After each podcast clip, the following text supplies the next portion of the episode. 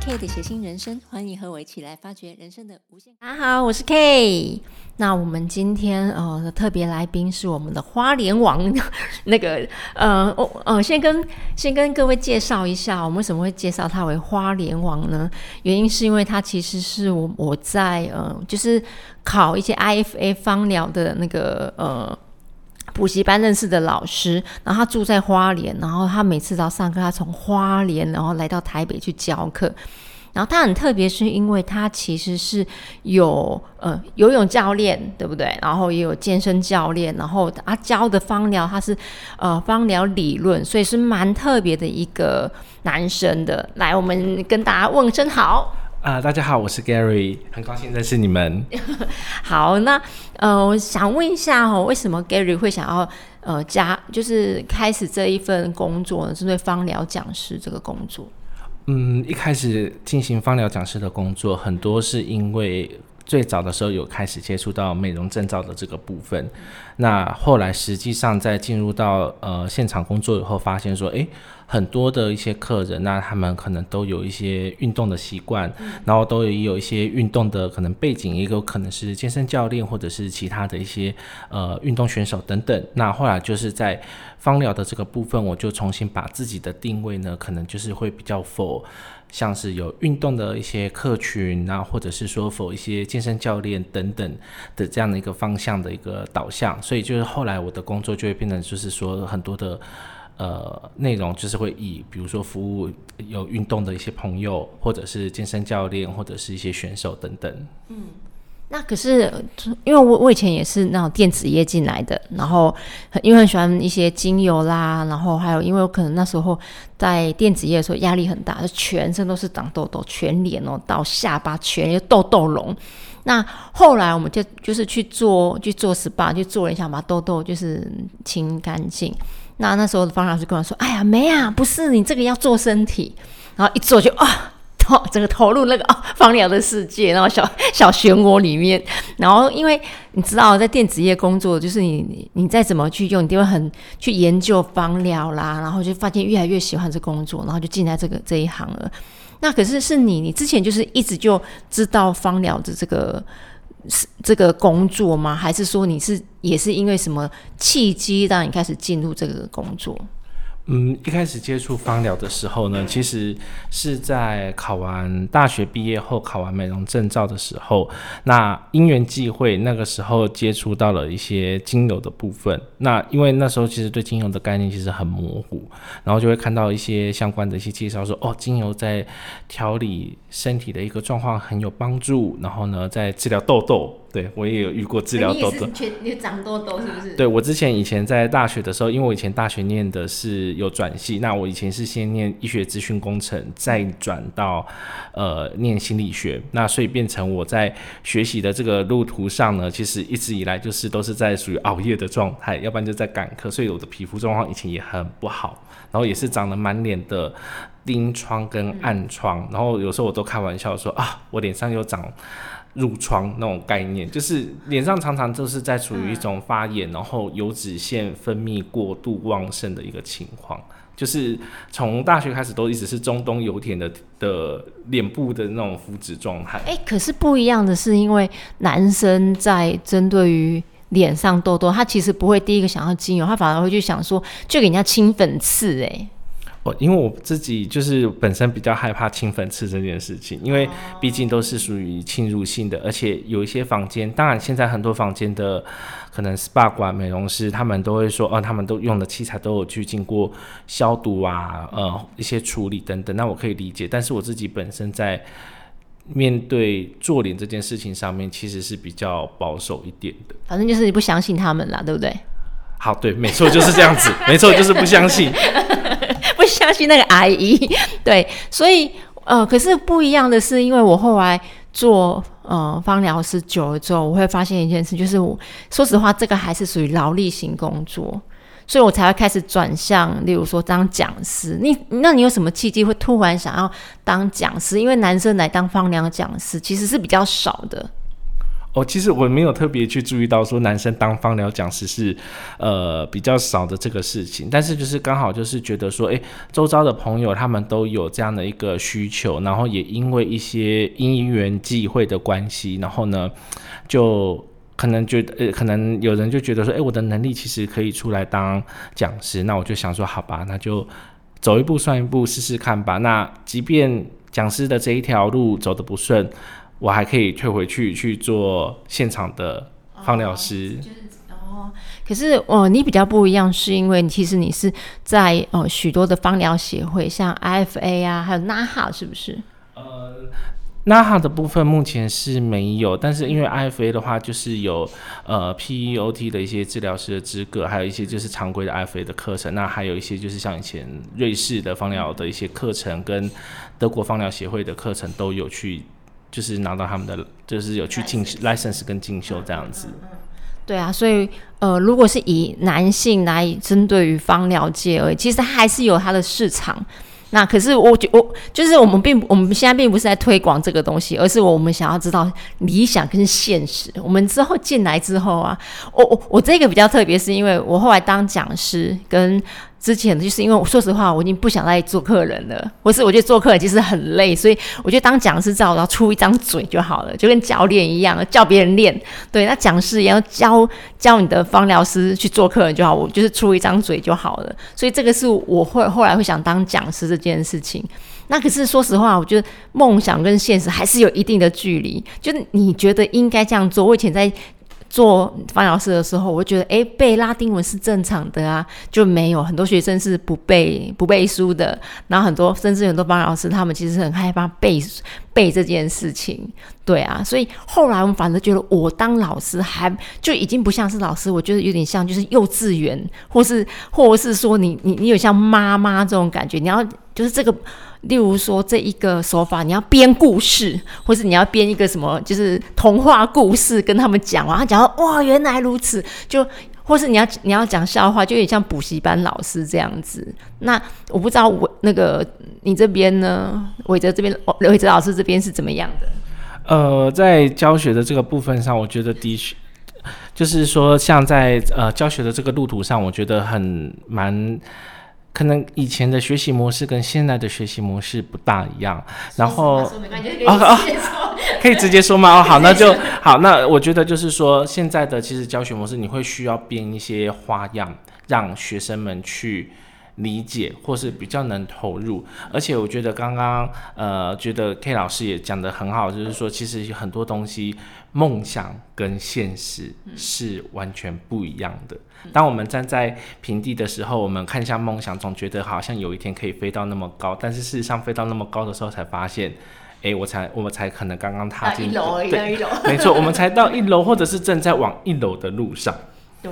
没错，就我们今天哇，被叫老师好像没有没有没有，no no no no，就是我们可能哦，就想到一个 PPT，或是我们要教教学完之后，我很夸张，是我我甚至有我给一个厂商，然后我改 PPT，我改过大概二十到三十种，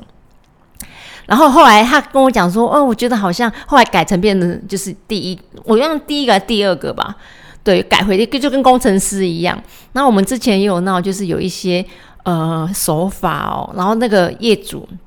那个应该算主管了，那主管他就告诉我说，他不会告诉你说我要改哪个手法，他就说，嗯，我觉得我想要它温暖一点，好温暖，我的妈呀，这是温暖什么东西？他们他不会告诉你说，啊，我这个手法我要再深层，或是我这个怎么拨肩颈的地方，我没有，哎，我要温暖的感觉，我要花香调的感觉，我仿佛啊，就是在什么古典的感觉，傻小，我说对什么东西啊？你可以讲实话吗？可以讲人话吗？你？就是，其实就是你，我跟你讲，呃，没有一个工作是不会委屈的，我觉得是这样子。即使你觉得很不爽，你还是必须要再改，的，就是比较符合你你的业主他想要的东西。那不只是这样，即使我们去就是去一家公司去改，我们也无法。你的主管可能不是我们这一行的，或是你的学生可能也是那种。就是不要觉得他们已经做了二三十年的，没有在这一行。我跟你讲，你的技术跟你的年资没有关系。没错没错，对，这是真的。那这边刚好 K 那个 K 老师这边也提到这个部分，我觉得很重要是，很多人都以为说哦，芳疗师永远就是啊、很像呃不食人间烟火。哦，我我突然想到有一部片，很久以前的片，就是那个甘道夫曾经出现的那一部那个魔界魔界。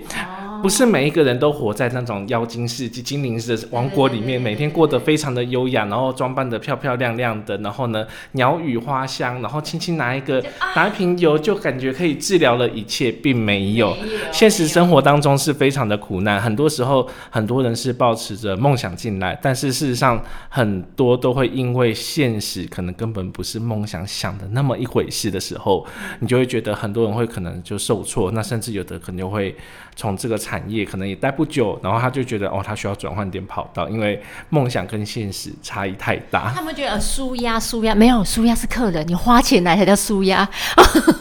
我们我们是拿钱的，不可能舒压，我们只会有压力。所以 所以呃，这这件工这种工作很很好笑，就是很多人他为了就是啊想要舒压进来我们公司，或进来许多的那种进来这一行，就发现压力比以前更大。对，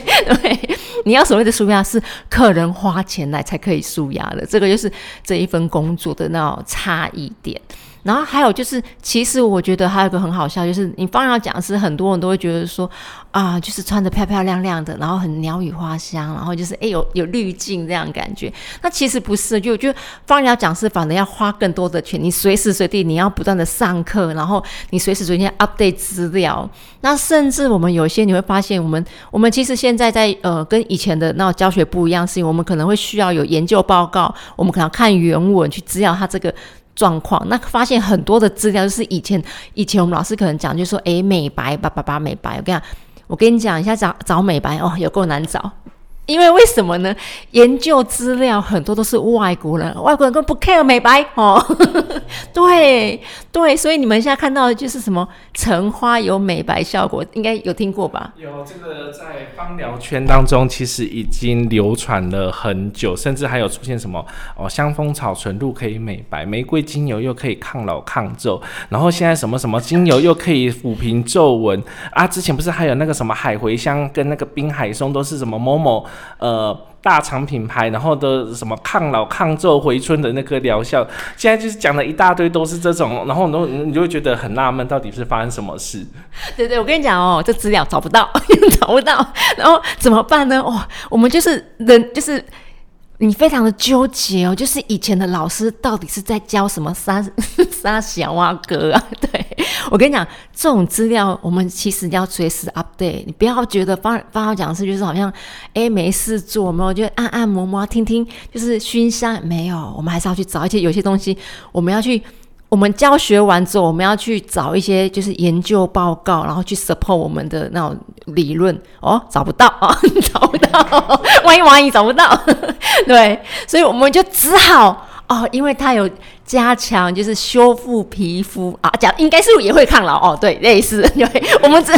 很牵强哦，我们就知道啊，好了，就这样子好了，没有办法，因为。如果因为因为这厂商他们需要的，然后脸部产品，或是你会发现，其实许多一些保养品的行销，他们其实并没有专业知识。没错没错，像有一些保养品的行销，可能很多时候都是靠传统的话术，也就是说，哦，就是说，哦，这个东西经过。某些实验证明，然后呢，它的使用样实验的样本可能大概十位，然后里面大概呢，就我我我讲的某品牌，他们就会有这种品牌。我我对，因为这边不能讲到品牌会，对对，然后我们就有讲到，就是我们就看现象，我们会我们看现象，他就说哦，大概它的呃有效程度达到百分之八十，但是它的药，它的请来的受试者样本大概才十五位，百分之八十，各位你们去想一下，百分之八十十五位的总受试者样本去换算一下，大概才几位有觉得有效这样子？对对，没错没错，所以呃，如如果就是。大家如果看到就八十五趴，就是使用者满意八十五趴，就大家其实可以把这些资料整个删掉。好，为什么呢？因为通常在公司行号的，如果你按呃，教学啊，就是你的满意度如果低于，例如说假设七十或是八十，我跟你讲，那个品管或是开发马上来问你说，哎，过来过来，你哪里不满意？你说哪里不满意？哦，对，所以其实什么消费者八十五趴，这个就可以直接删掉。哦，对，嗯，好，那。呃，另外我想要问一下，就是说，就是你你有没有遇到一些比较奇怪的学生？我马上跳，我跳跳动跳的会比较学生吗？学生的话，我遇到一些比较特别或者是 比较奇怪，就是哦，永远就是会有一些，就是班上会来上课的时候，就是有些同学就是从来呃不会很准时，或者是呃很认真的去。到课，或者是说有时候可能甚至他可能就缺课，然后呢，等到真的要考试的时候，他才会很急急忙忙说啊怎么办？这个考试你一定要让我过，然后这个考试你一定要想办法让我通过，等等等等之类。然后我其实就会觉得很困扰，就是他到课的时候呢，就是该来上课。该来都没有来，然后呃，该出现的时候没出现，然后请他回去要做的回家作业或者是准备也都没有准备，然后到后面就变成有点就是，诶，那你要我让你过，这个其实也真的是蛮强人所难的。诶，呃，我想问一下，你这个是企业的吗？还是那种就是考 IFA 或是考证照房疗的啊？嗯。这个部分的话比较多，会是在考证照跟方疗的部分，反而会有遇到一些，也许可能学生真的是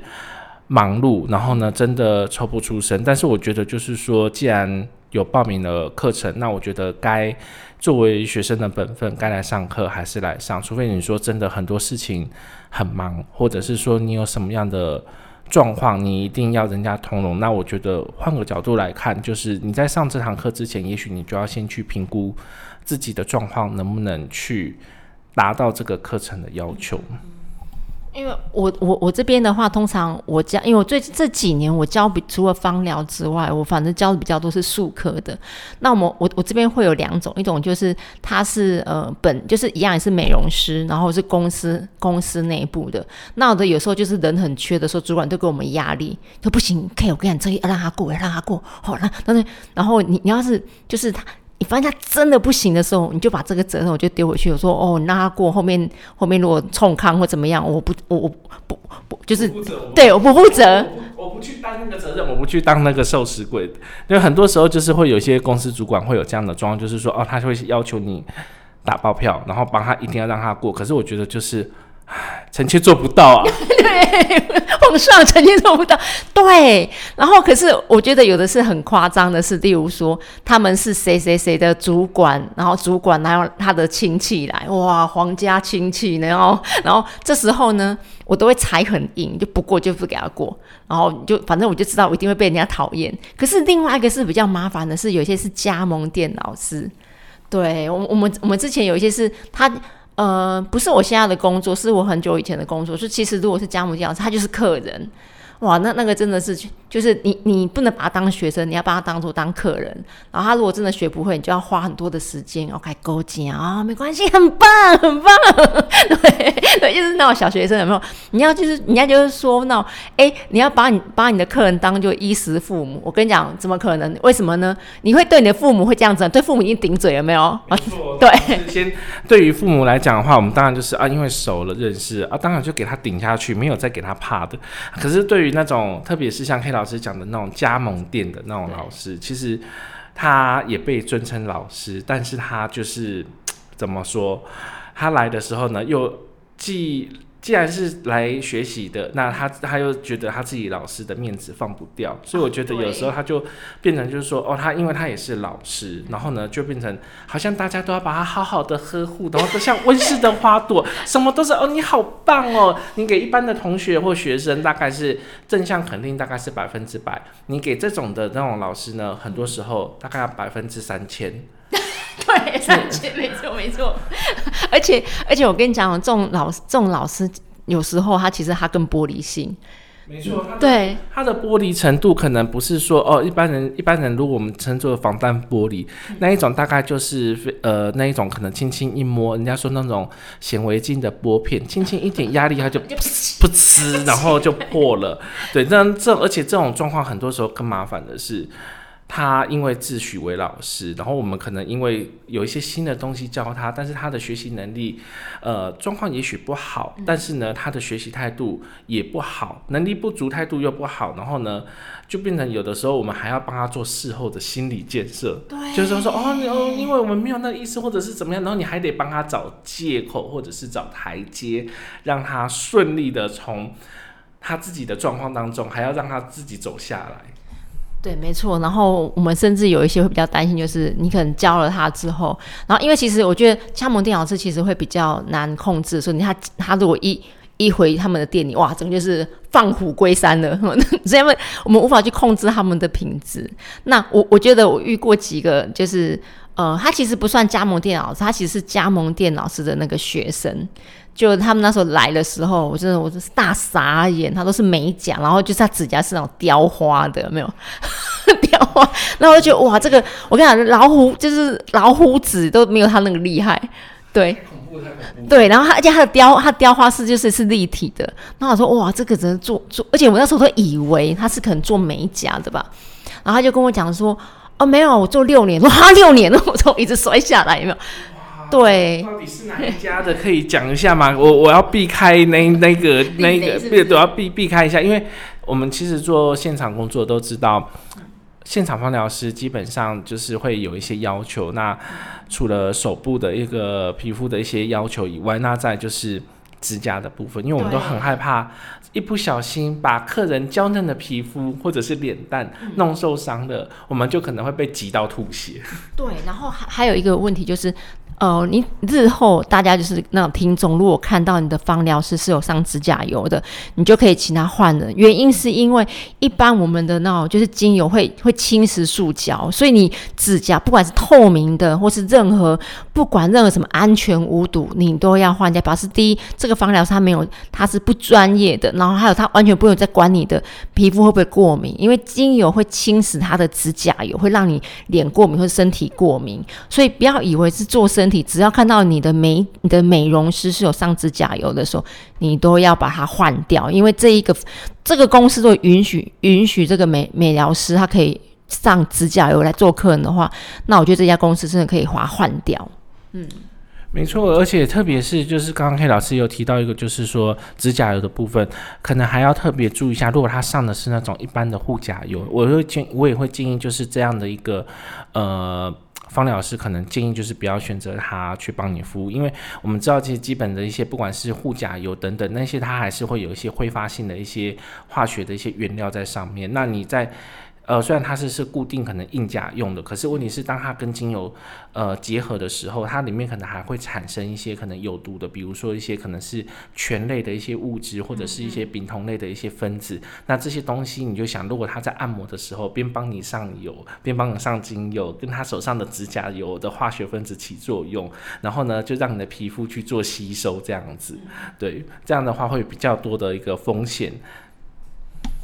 哎，那我想问一下，就是你你有没有客被客诉过？我先讲我的被客诉好了，就是我在就是前前呃蛮久，大概三四年前的工作的时候。那我那时候都都觉得，就是说老师，你要，我就觉得要一一股热忱，所以当他错，就是会压得很低，就是错就是错，就是不会让你过。然后我我之前就有被客诉一个，是我我我被客诉的原因，就是说他们他们觉得老师很很爱讲一些就是呃酸言酸语，我就想一下，我到底讲什么酸言酸语？诶，我我应该可以就是稍微想一下哦，他们所谓的酸言酸语，就是我刚才说，你觉得你这样做对吗？你在做对吗？做对吗？我不能问呢，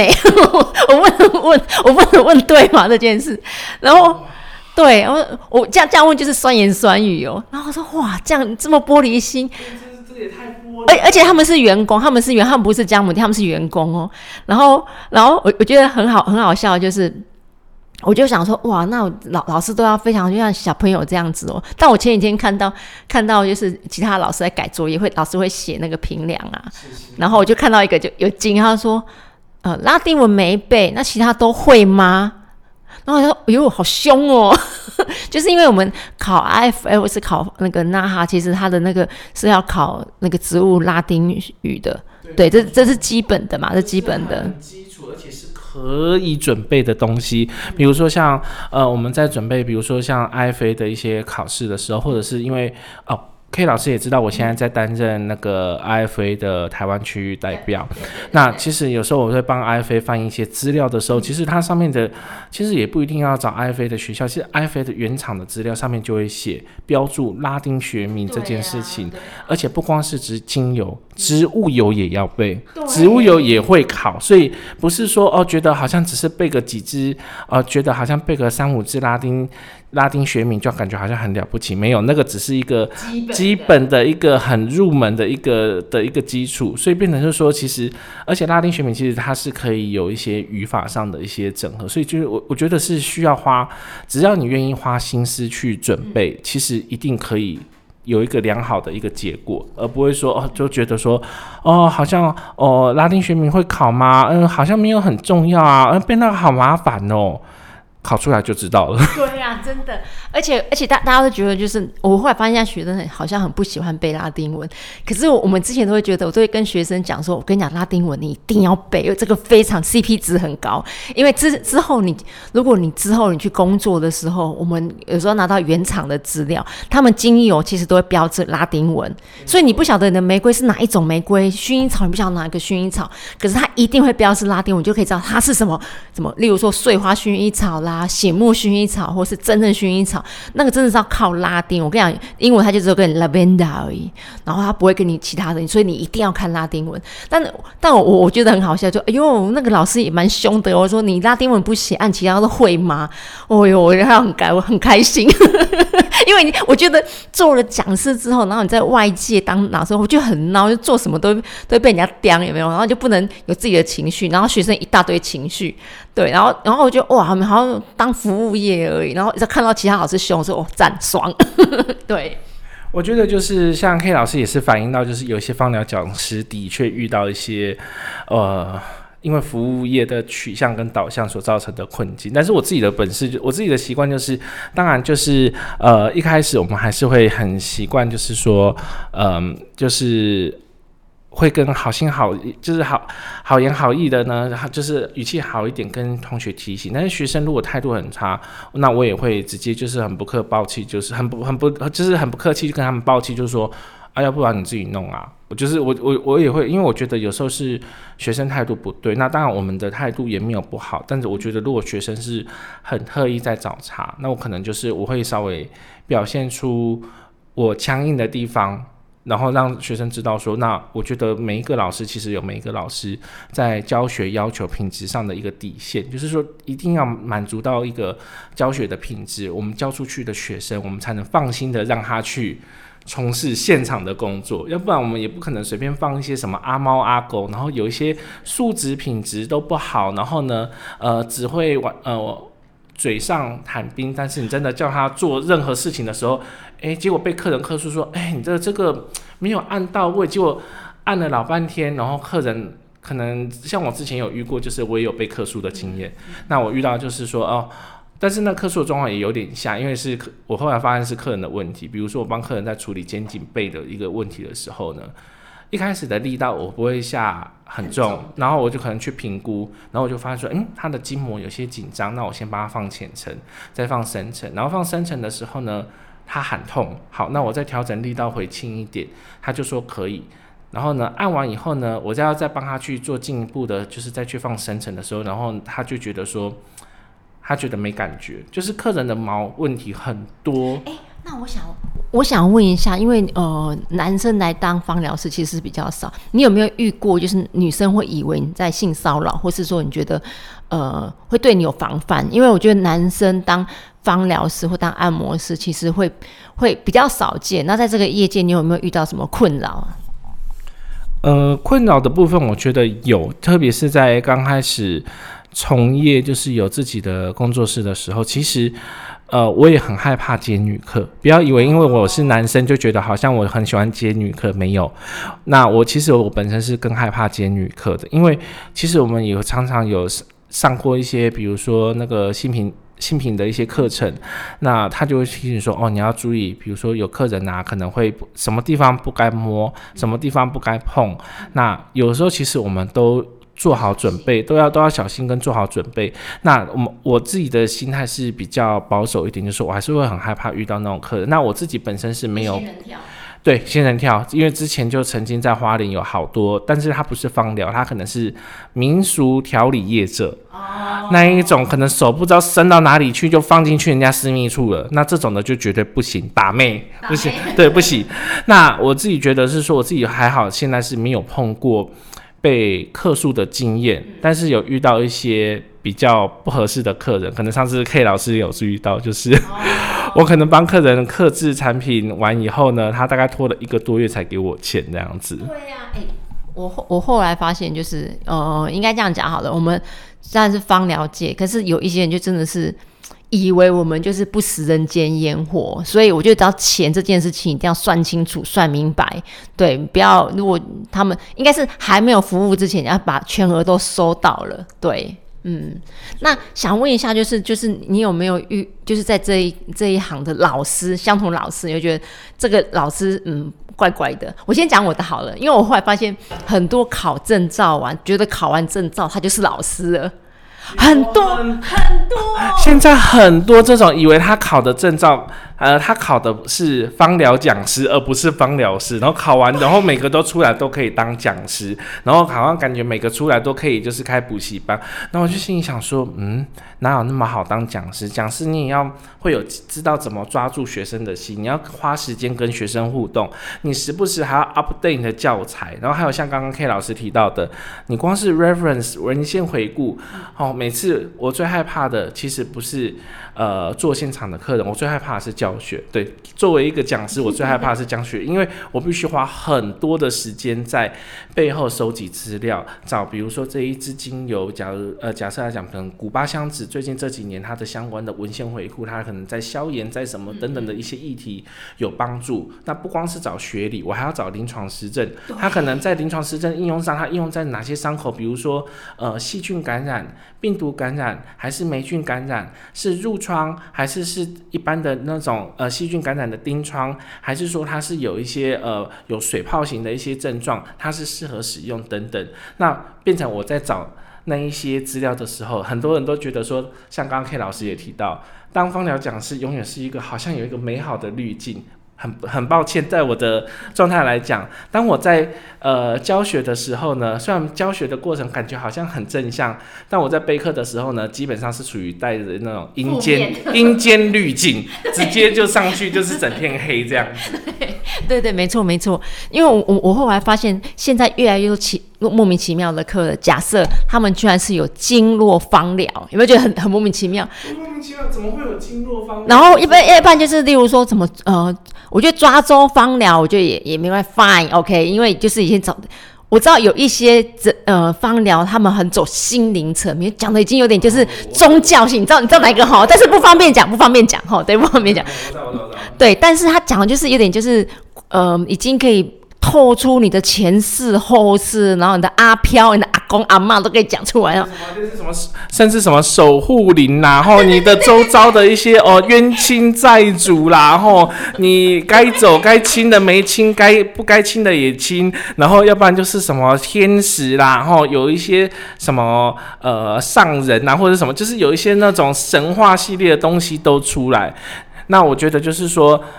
呃，我因为我这边刚刚刚好跟 K 老师澄清一下，我自己本身也会用精油抓周，但是我这边要陈述一下情绪方面，情绪或者是说我们会把它当做是一个咨询的手段跟工具，对，没错，它它只是一个手段跟工具，但是它弄出来的结果不代表你一定需要，而是它帮助我们去有点像剥橘子或剥洋葱，没错，层层的去剥离剥疏出来，到底。你的状态是怎么样？那是不是用精油抓周这个东西去做一个验证？当然，这个东西不见得是对的，但是它可以帮助我们去理解说，诶，个案或者是你的客户现在的状态是怎么样？那如果有不符合的，没有关系，我们就是去了解说，诶，到底他现在的状态是什么？那什么样的状况会是符合他现在的情况？那这样也能够帮助我们去矫正，选择正确的精油去做调配跟处理。嗯。对，因为我们后来发现，就是有些老师他已经快把他当做自己是当机了，你知道吗？然后就是今天来，就是比如说，我知道你遇到这样那种状况，就是来，我们再来呃，各位信众们，然后呢，来今天要来问世的来哈，那钱收了哈，来，首先这一包精油哈，三十六支哦，五十支哈，来，你用你的左手哈，呃，你的非常用非惯用手哈，非惯用手就是不常不是非理性的那个直觉的那一只手哈，来伸出来哈，眼睛默念哈，想着最近有没有什么状况，然后呢，有没有什么让你觉得难过或者是觉得很困惑的事情，想哈，想好哦，想好要专注哦，专注好了以后，在这包油在这包油里面随意的帮我抽三到五支出来，好，抽出来哈，这三这三到五支就是你的命定用油啊，用下去就对了啦。啊，对对对对，然后啊，就是前前世你卡到什么人，我现在要赶快把它用掉。没错没错，你缺哪一支油哈，那。缺到这五支啊，怎么办？这五支哦，都是那种贵桑桑的哦，刚好都是你需要的玫瑰啦、茉莉啦，一瓶哈五毛不会很贵啦，一呃两三万而已啦哈。哦，你买回去用后就可以消业障啦哈，就可以诶包你全家平安，然后用了后心情就会美丽，走路都有风啦，就是就是等等这一种很奇怪的那种，诶不知道到底是在卖产品还是什么邪教仪式。对我我我觉得可以还好，因为我的 podcast 基本上不红，所以应该不会很多人听，所以我觉得把所有的老师都得罪了。没有没有，我们在走的是比较呃，就是小众，我的们对小众路线，对对对对对对，没错没错，我们还是就是大家我们因为我们两个是比较理工科，好不好？理工科就有什么理工就是呃理性，我们是走理性脑的这个部分，所以我们很多事情就是有什么就有什么，那实事求是，那我们不要很太把东西。呃，很妖魔化妖魔化化，对，不要太妖魔化，也不要把它太玄化。那呃，有些东西就是信者恒信，不信者，那我们就是用开放的心去接受跟面对就好。对呀、真的，所以所以我们有时候看到一些很奇奇怪怪的，然后那老师，哎，刘老师，我在学芳疗，学什么？哦，他是那种就是天使芳疗，哦，就抖一下，呃，好好好哦，我不方便讲，因为不要挡人财路，我怕。对对，我想说 理解理解那种感觉，对不对？然后那些抖一下，呃，好哦，哦，好好，似的状况，然后呢，他就说我现在在学那种什么呃呃天使能量呃能量，然后神谕卡结合的那个呃的精油的那个能量评估，然后我就心里想，我就咯噔了一下，就嗯，然后我我我就笑笑的跟他说，我说是哦，然后。我，但是我当下我当下的 OS 是想说，怎么办？怎么办？他要在我面场面前表演现场通灵了吗？对，所以所以说实话，我觉得芳芳疗这一行哦，很。哎，人多嘴，诶应该讲人多嘴杂吗？还是讲什么？就是说这个人多白痴？哎哎哎，是这样讲吗？应该是说这个产业当中，他因为人多，然后他们对于这个东西的解读的角度不同，那很多人就会认为说自己的这个角度一定是对的，但是他可能对于其他角度的包容性就会比较弱一点，所以很多时候他们在解读上都会以自己。喜好或是对自己有利的这个部分去做解读，所以就变成会说，诶，你会常常看到为什么芳疗的一些东西好像很纷乱、很杂，然后呢，感觉没有很系统化，呃，什么有的没的，比如说能量的部分啊，呃，或者是什么呃气卦跟脉轮的疗愈啊，或者是等等，你会发现它会常常跟一些能量层面的东西都在一起。对耶，我我我，可是我觉得好像近几年开始针针对芳疗，它反而越来越多。以前我记得十几年前好像都会比以能量为主，反正我觉得近两五六年开始，他家大家就以那个化学结构，然后会是以研究方式来看。我觉得好像越来越多走这一行嘞。我觉得这个是一个算是好的发展，就是大家其实在看待事情的时候会比较。呃，实事求是，就是有多少证据说多少话。那这个部分，我觉得就会跟现以前的有一个风格比较不一样，因为我们知道芳疗现在，呃，业界的人都知道，其实有时候我们在宣称疗效这件事情上面，时不时会被卫福部或者是卫生局查水表，就是如果不小心说到了精油疗效这件事，可是对于有一些宣称于疗能量疗愈的这个部分。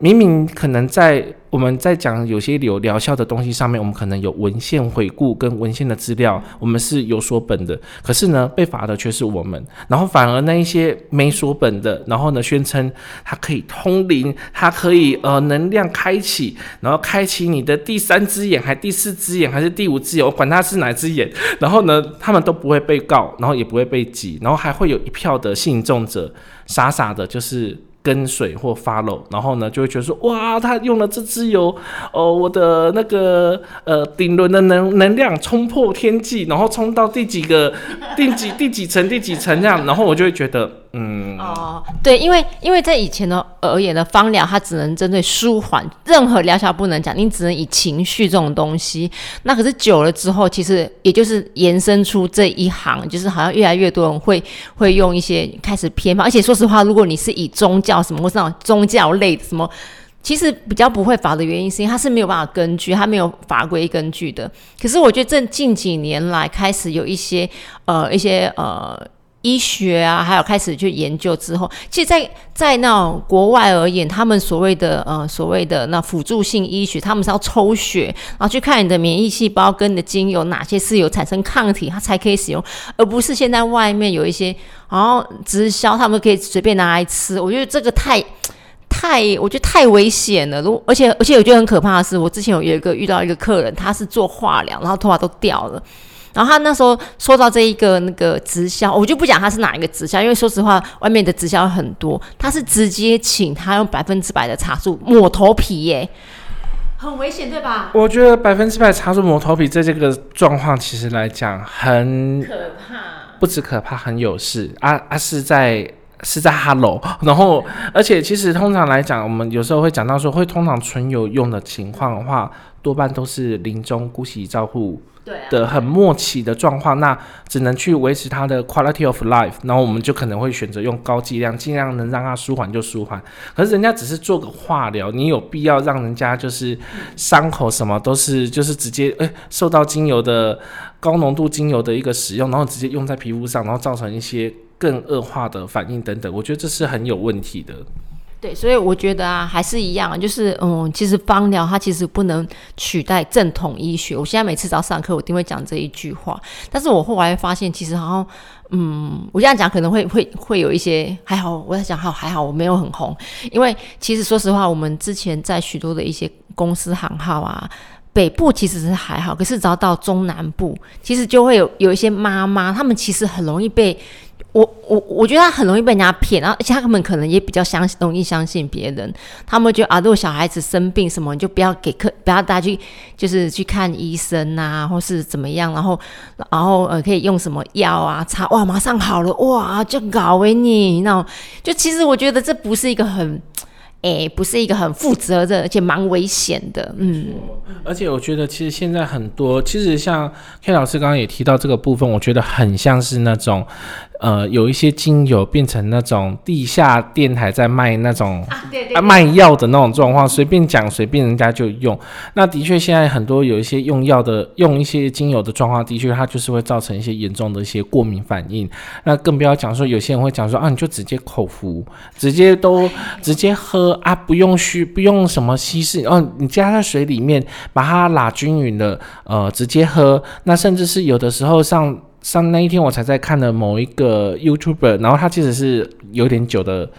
节目，就是有点久的那个主题，然后他是皮肤科的，那他就里面就刚好请了一个也是一个医师，他在讲说有关于呃乳型螨虫，然后他们就讲说哦讲一些文献，结果就发现说哦眼科的那医师讲说好像就是他们会用到浓度很高剂量，比如说百分之五十 percent 的哪种精油哪一种精油茶树。茶树。抗乳型螨虫，然后我想说，但在后来医生他们自己在 YouTube 的频道上面，其实就是影片当中也去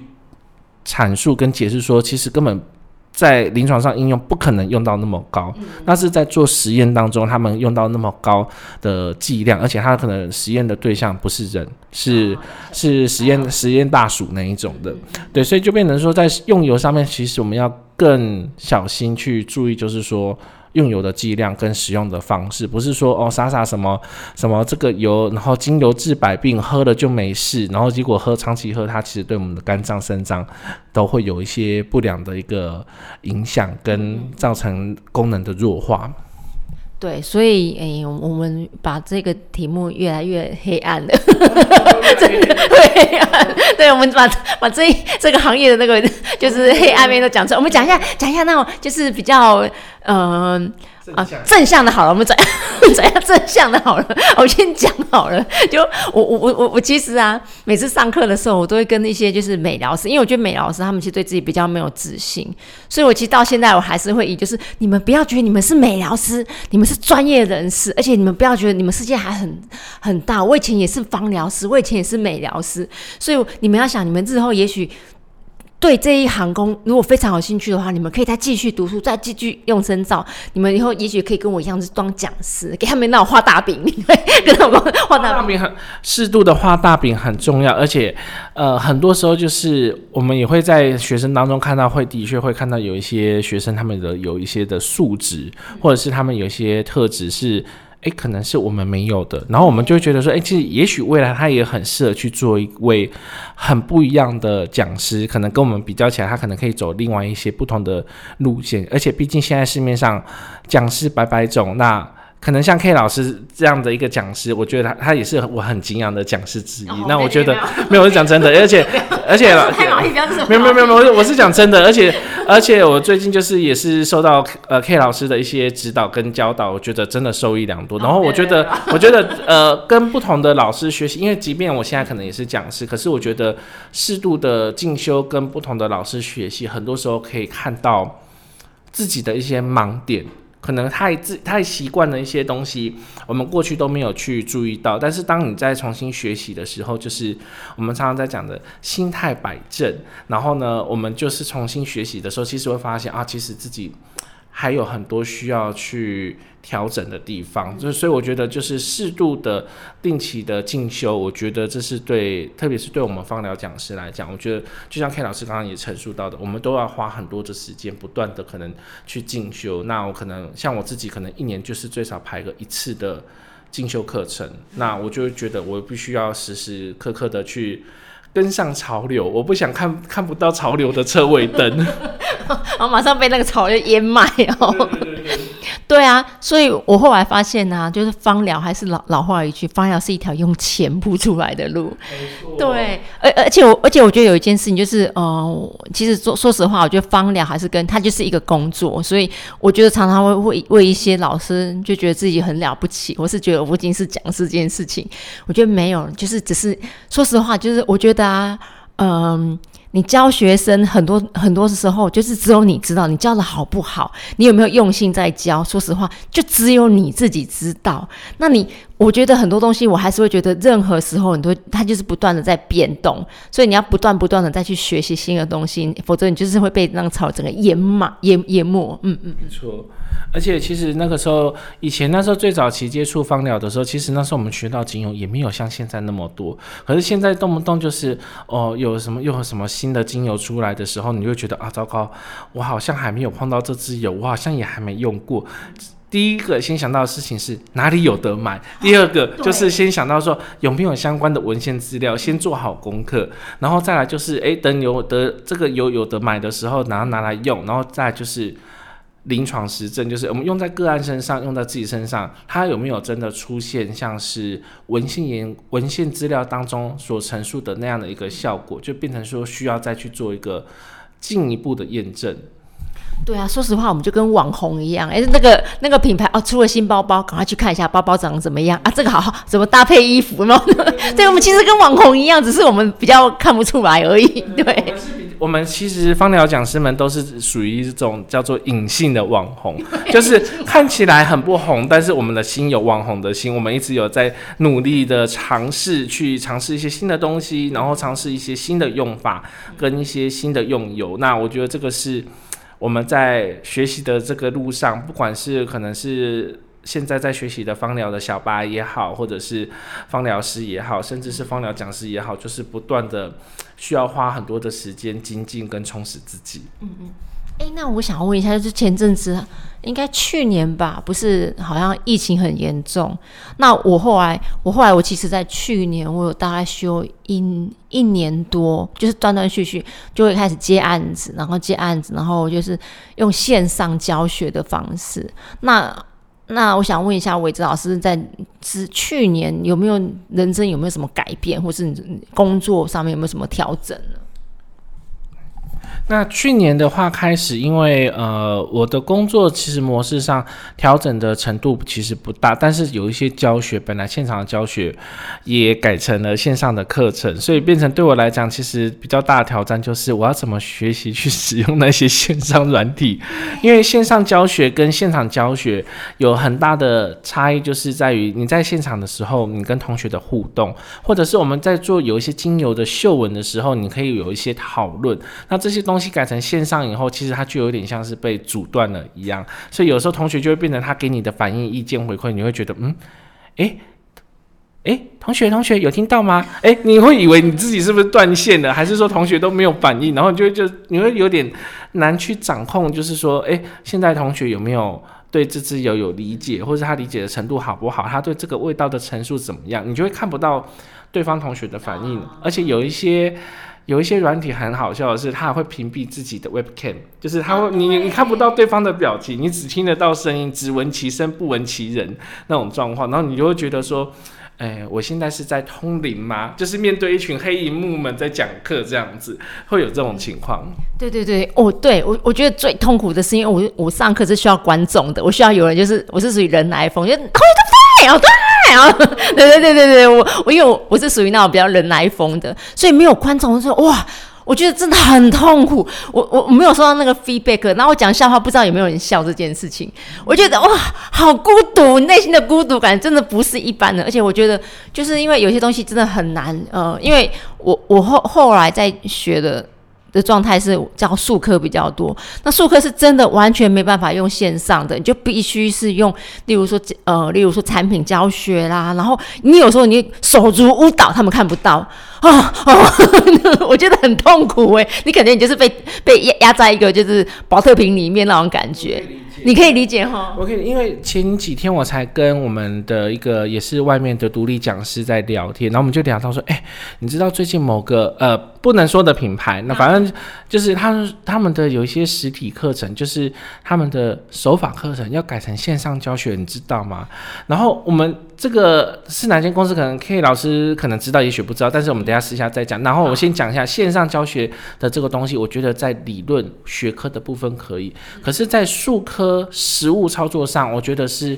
很有挑战的，因为它会有不同的角度、不同的手法的深度、力量给的程度，跟一些很细节的地方。那这些东西不是在